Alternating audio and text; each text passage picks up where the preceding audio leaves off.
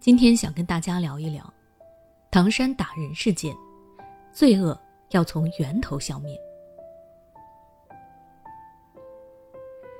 前段时间，唐山一段烧烤店门口的打人视频在网上疯传，这起恶性打人事件一下子引起了全网的关注。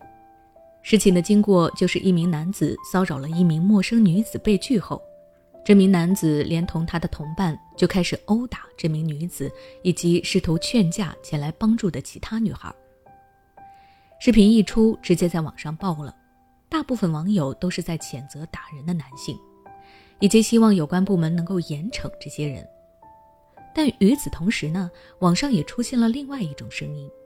有一部分网友认为是这名女子太过莽撞，才会激起了这几名男子的怨气，引来了危险。女生应该更好的保护自己，不要去招惹不该招惹的人。其实从视频中就能够明显的看出，女孩没有做错什么，她只是合情合理的反抗了对方，也是为了保护自己。可是没曾想遭受到了更严重的暴力。这让我想起了前几天在网上看到的一个视频，视频里的博主是这么说的：“最近夏天到了，蚊子太多，把我咬的到处都是包。”我朋友告诉我，是因为我穿短袖短裤才会把它吸引过来咬我的，然后我就把自己全身包住了，但是它还是会来咬我的脸。朋友又说是我去招惹这只蚊子，不招惹蚊子，不就不会来咬你了吗？事实上，蚊子不会管你是谁，你是怎样的，它就只会乱咬，而那些恶人也不会因为你躲着它就会对你心软，不再欺负你。所以，面对这些恶性事件，我们要思考的除了是如何保护自己，避免成为受害者，更要想一想怎么让加害者为自己的行为付出法律代价，让他们产生恐惧，不敢作恶，才是真正从源头上让罪恶消失。现在在学校，类似暴力伤人的事件其实也不少，你不知道自己的孩子是否会遭受到被伤害的情况。也无法预判自己的孩子是否会成为恶人，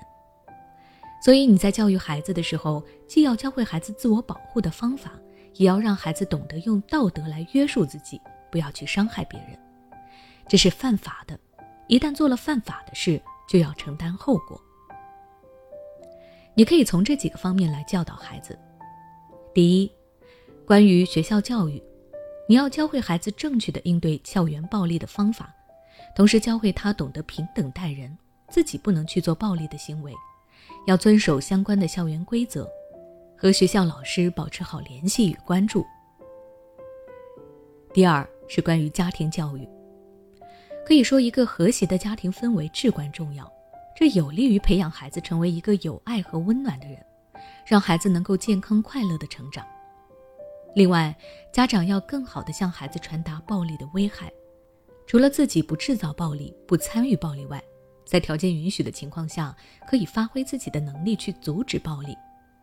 也就是说，看到有人在被伤害了，在保证自己安全的前提下，再去提供相应的帮助。就像这次的唐山打人事件，有女孩很想冲过去保护被打的人，可是她势单力薄，最后被男友拦下来。我们能够理解男友的担心，也很敬佩女孩的勇敢。既然没办法直接去参与暴徒的抵抗，那么我们可以采取求助的方式。在场也有其他的人拨打了报警电话，让警察来阻止这一暴力事件。最后就是关于社会教育的，让孩子意识到，正是国家强大、法治健全、公正，有他们的保护，我们才能够更加幸福的生活。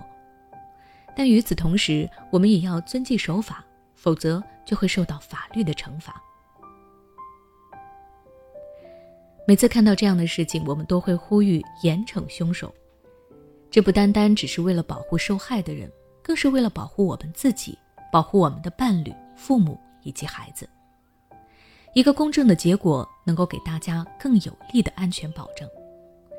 也会给我们教育孩子阻止暴力行为带来更大的信心。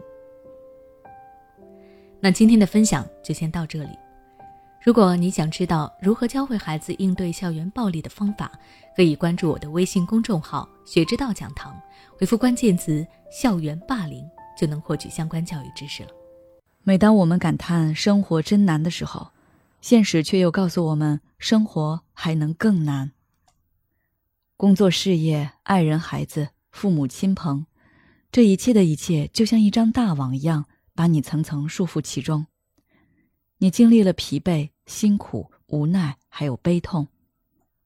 如果你只是一个人默默承受，那你迟早会崩溃。心灵时空组建了专业的心理救援队，每位咨询师都拥有超过二十年以上的咨询经验。只要你需要，我们就在。微信关注“心灵时空”，后台回复“咨询”，就可以体验十五分钟心理清诊了。